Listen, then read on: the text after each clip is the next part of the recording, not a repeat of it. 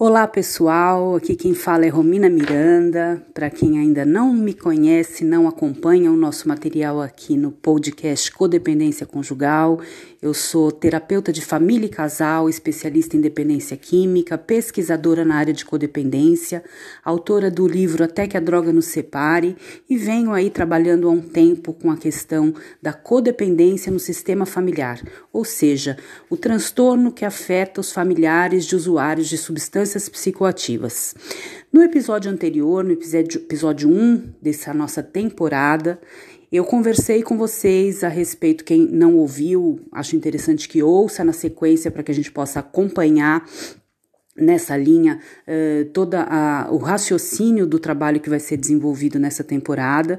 Então, no primeiro episódio nós falamos sobre o conceito de codependência, sobre a origem do termo, explanando sobre uh, a questão da codependência estar ligada à questão da família ou das pessoas que têm vínculos com os usuários de substâncias psicoativas, tanto os pais, quanto os filhos, quanto os cônjuges, amigos, irmãos, enfim, todas as pessoas que de alguma maneira são impactadas por essa convivência é, é, podem ser chamadas de pessoas afetadas pela codependência, mas também exploramos a questão de, um, de um outro aspecto da codependência que não está ligado necessariamente ao uso de substâncias psicoativas, mas a outros tipos de situações hostis, opressoras, abusivas que possam ter acontecido durante o desenvolvimento do indivíduo e que também propiciam alguns sentimentos e características da codependência.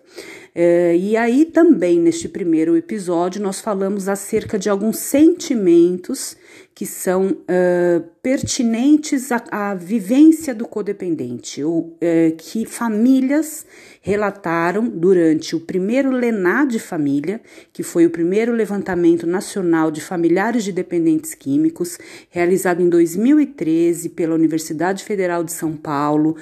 Eh, pesquisa da qual tive a oportunidade de compor o grupo de pesquisadores, a oportunidade de viajar para todas as capitais brasileiras e entrevistar essas famílias em grupos de apoio, em clínicas e comunidades terapêuticas nos dias de visita. E essa pesquisa, então, eh, trouxe dados relevantes acerca do perfil do familiar e nós estávamos falando então no último episódio a respeito dos sentimentos relatados por estes familiares uh, pelo fato de conviverem com o usuário de substâncias psicoativas. E por que que eu iniciei essa temporada para abordar a temática da codependência de uma forma ampla, para que depois possamos entrar especificamente na codependência conjugal, por que, que eu iniciei falando dos sentimentos? Porque o objetivo aqui do nosso canal de comunicação, da mensagem que eu levo nas minhas palestras, nos meus livros, uh, nos vídeos que eu preparo para o meu site, para as minhas redes sociais, nos meus cursos e agora aqui nesse podcast, o objetivo maior que eu tenho é fazer com que o familiar, com que o codependente, com a pessoa que tem características codependentes, que ela entenda a importância do autoconhecimento, do autocuidado inicial, para que depois ela possa cuidar do outro. Nós, é, nos atendimentos, nos grupos, no contato com os familiares, sabemos que em primeira instância, o familiar vem, ele está compelido a somente cuidar do seu usuário de drogas ou daquela pessoa que de alguma maneira é, a, a, oferta os gatilhos para sua codependência. Então, em primeiro lugar, o familiar acha que precisa cuidar do outro. Isso é algo muito comum, muito recorrente, e é importante que a família entenda que o processo é justamente o contrário, né? Que para que nós possamos efetivamente prestar cuidados reais para o outro, nós precisamos estar cuidados. E habitualmente os familiares estão adoecidos por consequências dessa dessa convivência e acham que ainda assim adoecidos podem fazer algo pelo seu familiar. E aí é que nós temos a grande questão do porquê que a família toda acaba afundando numa doença ou numa doença familiar Pra, é, em virtude do fato de achar que tem condições de ajudar o outro sem, ao menos, iniciar uma ajuda para si mesmo. É difícil, sim, porque todas as, todos os familiares, ou a maior parte deles, vem em busca de uma solução para o problema do outro, o problema da dependência, do uso de substâncias, ou quaisquer que sejam os outros problemas que a gente possa vir a falar. Então eu venho buscar ajuda para poder ajudar o outro. E quando é dito para mim que eu tenho que ajudar a mim para poder ajudar o outro, isso parece não fazer sentido, porque parece que o problema do outro é mais emergencial que o meu. Que a questão do uso de drogas é muito mais emergencial do que o fato de eu olhar para mim e poder realizar mudanças no outro. A questão é, Claro que existem emergências e situações em que nós precisamos ter atuações específicas e rápidas na situação da dependência química, do uso de substâncias. Mas o que eu estou dizendo aqui é para que o processo se dê no tratamento, na eficácia, na saúde do sistema familiar como um todo, não há como imaginarmos que o cuidado vai começar somente pelo outro sem olharmos para nós. Então, a codependência, nós vamos falar mais adiante a respeito de alguns comportamentos uh, que caracterizam né, a codependência. E entre eles existem aqueles que dificultam uh, a aceitação de que nós precisamos do primeiro nos olhar, mas vocês vão ouvir a cada podcast, a cada episódio, a cada palestra minha, sempre a fala da importância de nós primeiro olharmos para nós, familiares de usuários impactados, para que depois possamos, então, através do nosso comportamento, modificar sim uh, todo o sistema familiar ou modificar as relações que nós temos com os outros, fazendo então com que eh, haja a possibilidade de uma mudança efetiva. Né? É, nos grupos de ajuda, nos grupos de apoio na linha dos anônimos, é, nós temos o lema né, que diz que comece por mim. Esse lema, é, na minha concepção, ele é, é extremamente profundo, porque através de uma simples frase que nós podemos estar lembrando diariamente, fica claro o entendimento de que qualquer mudança que eu desejo que aconteça no outro ou no meu sistema familiar, eu não posso esperar que ela inicie no outro. Eu não tenho o poder de é, fazer com que o outro mude, mas sim com que eu realize a mudança. Então, se eu quero alguma mudança, se eu quero alguma diferença nessa relação disfuncional que eu tenho em virtude da dependência e da codependência, que comece por mim. Então, os nossos materiais são sempre um convite a você, ouvinte, para que comece por você.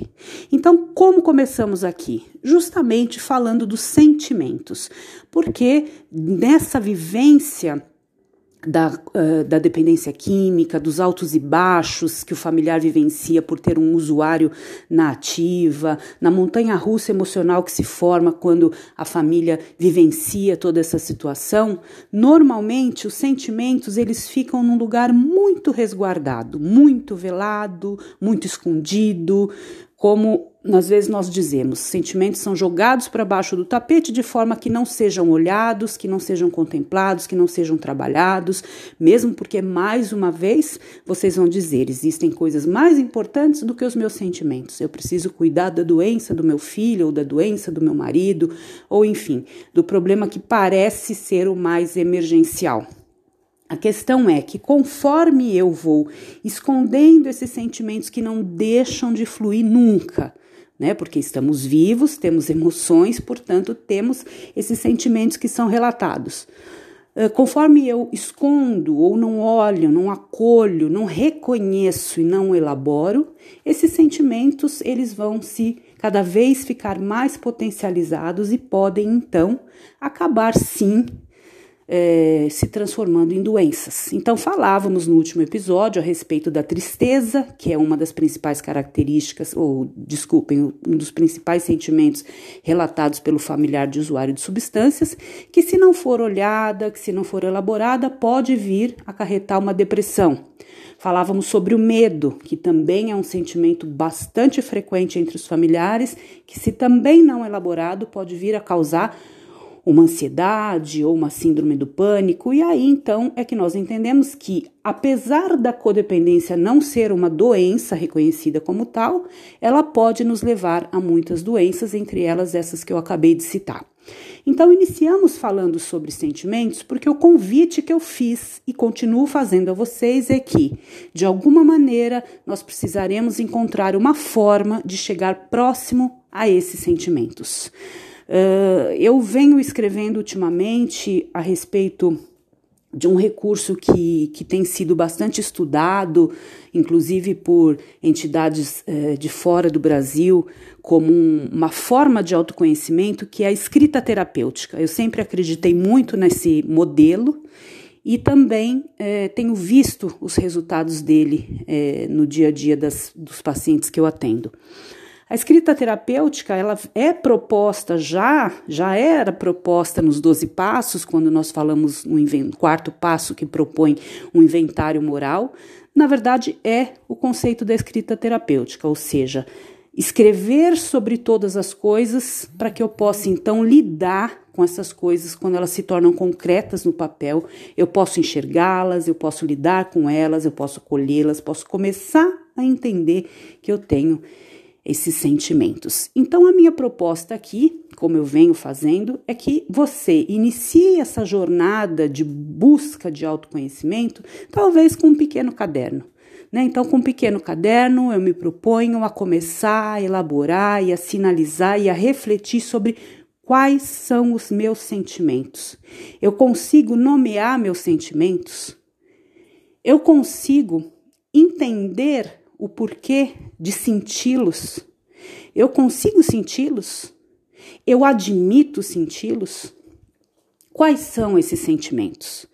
Então, uh, citando os sentimentos que são colocados como uh, os mais prevalentes entre os familiares de substâncias psicoativas, talvez você possa, como familiar, como uma pessoa cometida pela codependência, talvez você possa se identificar com esses sentimentos que eu estou relatando, para que então você possa iniciar esse caminho de autoconhecimento. Então, falamos no último episódio sobre a tristeza, sobre o medo e vamos falar agora a respeito da vergonha, que é um sentimento bastante relatado também.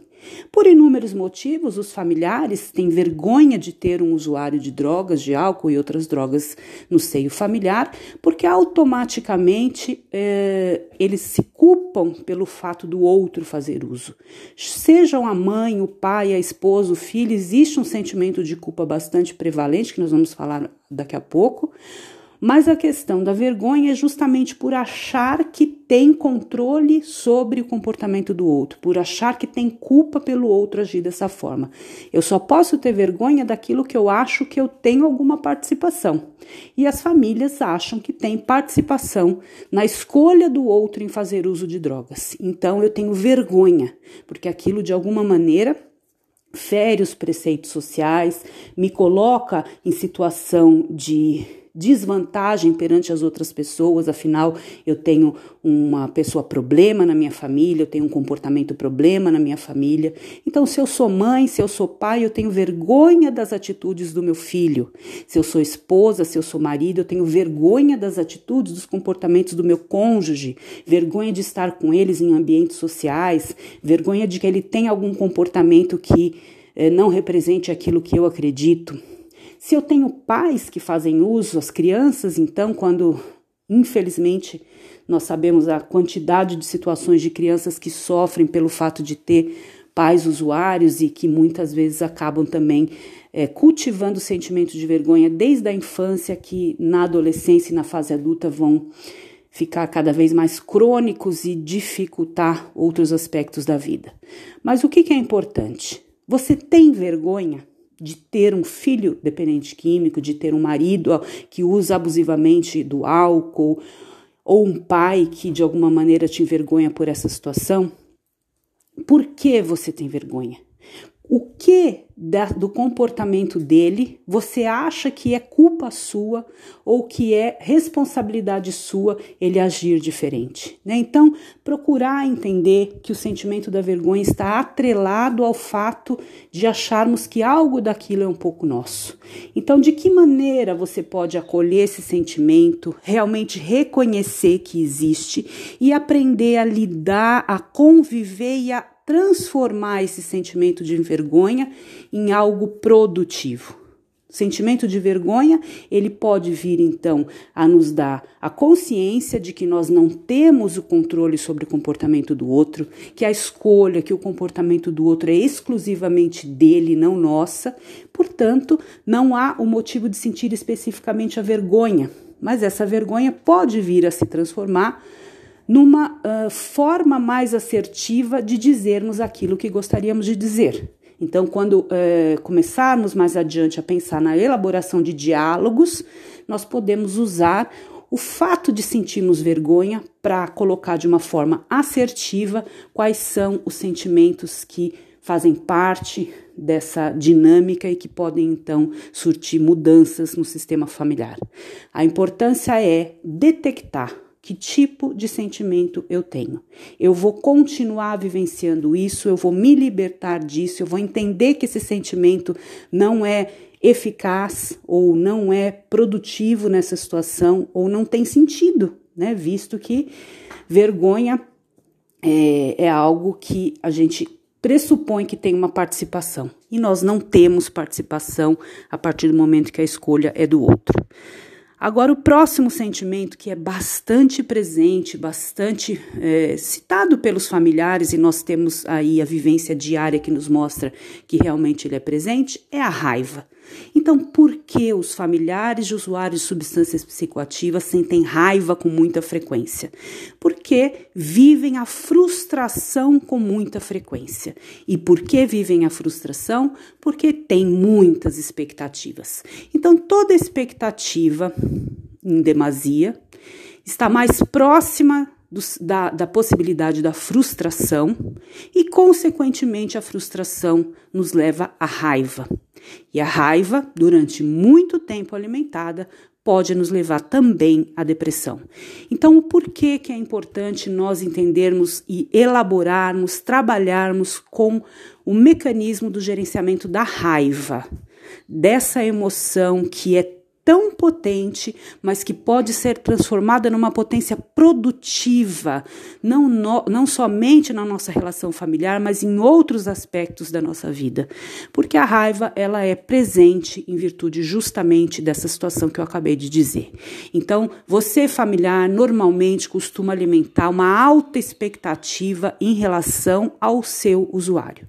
As expectativas de que a cada promessa, a cada fala de que vai ser diferente, você gostaria de acreditar e acredita. Porém, muitas vezes você acredita sem ver nenhuma atitude de mudança real e acredita sem ter fundamentos para acreditar. Porque nós precisamos entender que para começar a acreditar na mudança de alguém, nós precisamos ver a ação, o movimento em ação. Então, quando ele me propõe quando o meu usuário me diz que pretende efetivamente parar de usar e tem comportamentos e atitudes, ações que condizem com essa fala, ou seja, ele começa a buscar novos comportamentos, tratamento, reuniões, é, outras formas de, de, se trabalhar na questão do uso, aí sim nós podemos começar a ter uma esperança mais, uma esperança maior de que as coisas podem dar certo.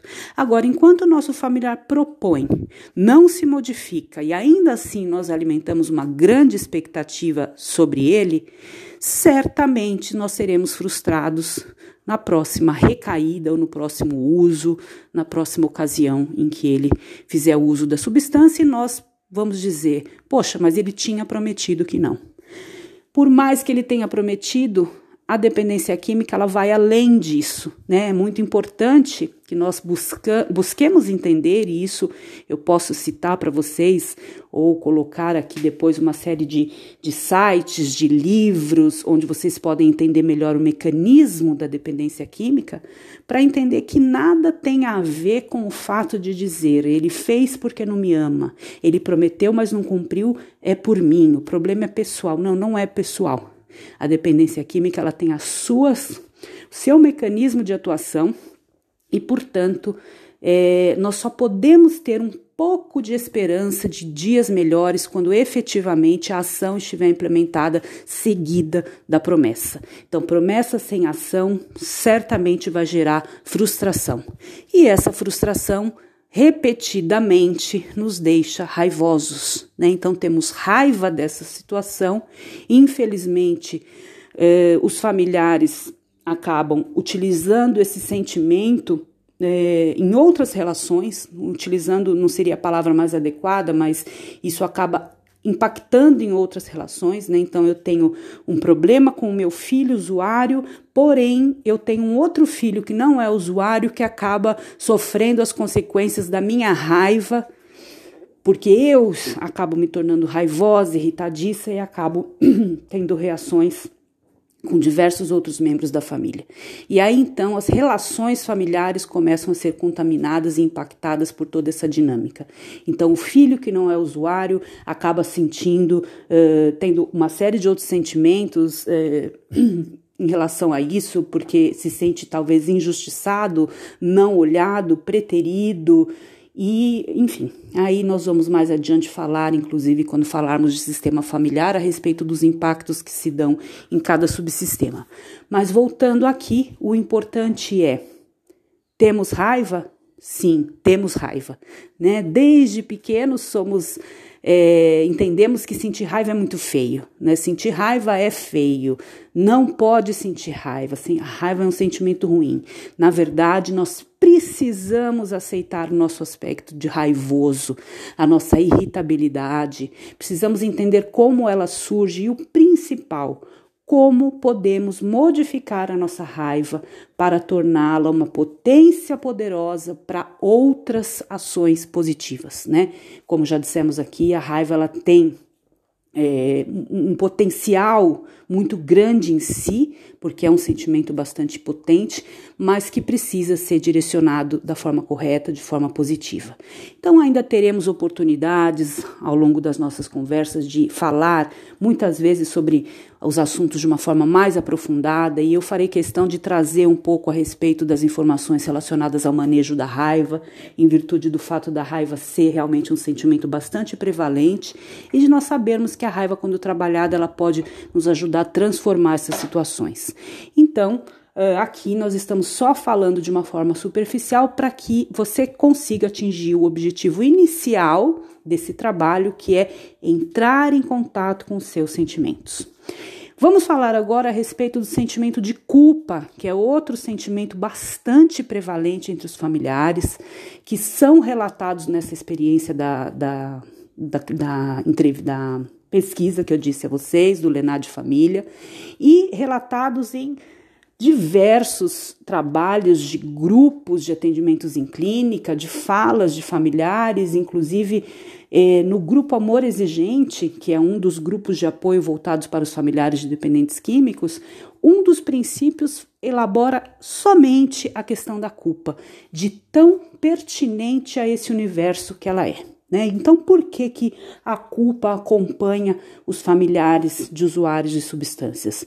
Mais uma vez, porque sentimos responsáveis pelo comportamento do outro. Então, o pai ou a mãe, quando descobrem que o filho vem fazendo uso de drogas, perguntam: aonde foi que eu errei? Como se somente a minha educação ou os meus erros fossem responsáveis pela escolha do meu filho em fazer experimentação ou uso de substâncias. Importante, fundamental entendermos que a dependência química é uma doença biopsicossocial e espiritual.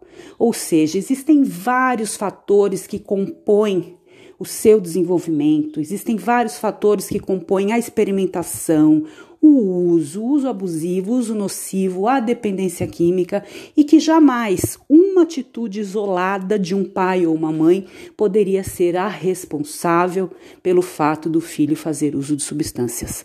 Assim como não seria para nenhuma esposa, para nenhum marido, para nenhum filho. Ninguém teria esse grande poder de, através de uma só ação, levar o seu ente querido a fazer uso de substâncias, a se tornar um dependente químico. Então, essa é a importância do entendimento da doença para que nós possamos nos libertar do sentimento de culpa. Eu não tenho culpa pela escolha do outro. Eu sou responsável pelos meus comportamentos que podem facilitar a vida do outro para continuar nessa situação. Ou eu sou responsável pelos meus comportamentos que impactam negativamente o outro e que podem facilitar que ele continue nessa situação. Mas eu não sou diretamente responsável e culpada principalmente pela sua escolha em fazer uso de drogas. Nós não somos culpados pelas escolhas dos outros. Nós somos responsáveis pelas nossas escolhas. Então, se eu não me modifico para poder atingir o outro, eu estou sendo responsável por esse fato. Mas ainda assim, eu não sou e nunca serei culpada pela escolha do outro em relação ao que ele quer para a vida dele, seja ele quem for um filho, um cônjuge, um pai, um amigo, um irmão. Então, é muito importante elaborarmos a culpa num processo terapêutico que trabalha a família de usuários, porque a culpa ela tem o poder de paralisar as ações do sistema familiar. Enquanto a família está buscando culpas em si e fora de si, ou seja, o que eu fiz no passado para que meu filho usasse drogas, ou o que o pai dele fez, ou é culpa disso ou daquilo. Enquanto nós estamos na elaboração de onde veio o problema, nós estamos, na verdade, deixando de agir em prol da resolução do problema. Claro, nós precisamos entender a dinâmica familiar para que nós possamos modificar comportamentos que até então não têm sido produtivos, sim, mas nós não podemos passar o resto da vida elucubrando as possíveis causas de uma doença que tem tantos fatores que a compõem, considerando como se essas causas fossem apenas de nossa culpa e deixarmos de agir a partir de agora. Ou seja, temos um problema, temos algumas probabilidades na nossa família que possam ter ajudado nessa, nessa condição, comportamentos, atitudes que nós precisamos mudar dentro da família para poder auxiliar na não repetição desse fato, porém, daqui para frente as ações são tais. Nós só podemos fazer isso quando efetivamente estamos libertos da culpa, porque a culpa nos paralisa. Então, mais uma vez, eu convido você a pensar e a colocar no seu caderno. Você tem sentimentos de culpa? Por quê? Quais são os seus comportamentos anteriores que você acha que teriam poder de fazer com que o seu ente usuário fizesse uso de substâncias? Isso realmente é real? Você teria realmente esse poder de atuação a ser culpada pela escolha dele? Como trabalhar a libertação dessa culpa? Como transformar essa culpa em responsabilidade para daqui para diante fazer coisas diferentes e positivas? Então, esse é o objetivo do, do acolhimento do sentimento de culpa, da aceitação de sua existência para que então possa ser transformado em responsabilidade. Ainda na pesquisa foram relatados alguns outros sentimentos uh, que eu vou citar aqui para vocês de uma forma mais rápida, que nós estamos chegando aqui ao final do tempo previsto que nós elaboramos para cada episódio, de forma que não fique muito cansativo para o ouvinte e ainda assim deixe vocês com a vontade de continuar trabalhando após ouvirem o podcast, ou seja, vocês ouvem um pequeno input e depois disso vocês vão continuar refletindo, vocês vão escrever sobre, vocês podem voltar a ouvir. Então, estamos elaborando a ideia nesses 30 minutos. Então, os outros sentimentos relatados foram solidão, por que, que os familiares se sentem sozinhos? Porque se, eles entram no isolamento. O isolamento normalmente ele se dá em virtude da vergonha. Então eu tenho vergonha que os outros saibam da minha situação, como nós já falamos lá no início. Então é melhor eu me isolar para que ninguém saiba. Eu me isolo, eu me sinto sozinha. Me sinto sozinha muitas vezes dentro da minha própria casa, porque eu penso de uma forma e o meu marido pensa de outra em relação ao mesmo problema do meu filho. Eu quero agir de uma forma e o meu marido age de outra. E nós temos então um problema de falta de comunicação no próprio sistema conjugal que nos leva à dificuldade de agir dentro de casa de uma forma cooperativa e acabo me sentindo sozinha.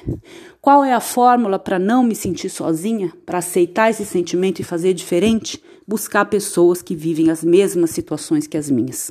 É por isso que os grupos de apoio os grupos de mútua ajuda, uh, que auxiliam familiares de usuários de substâncias psicoativas, têm um papel eficaz e de alta relevância no tratamento das famílias.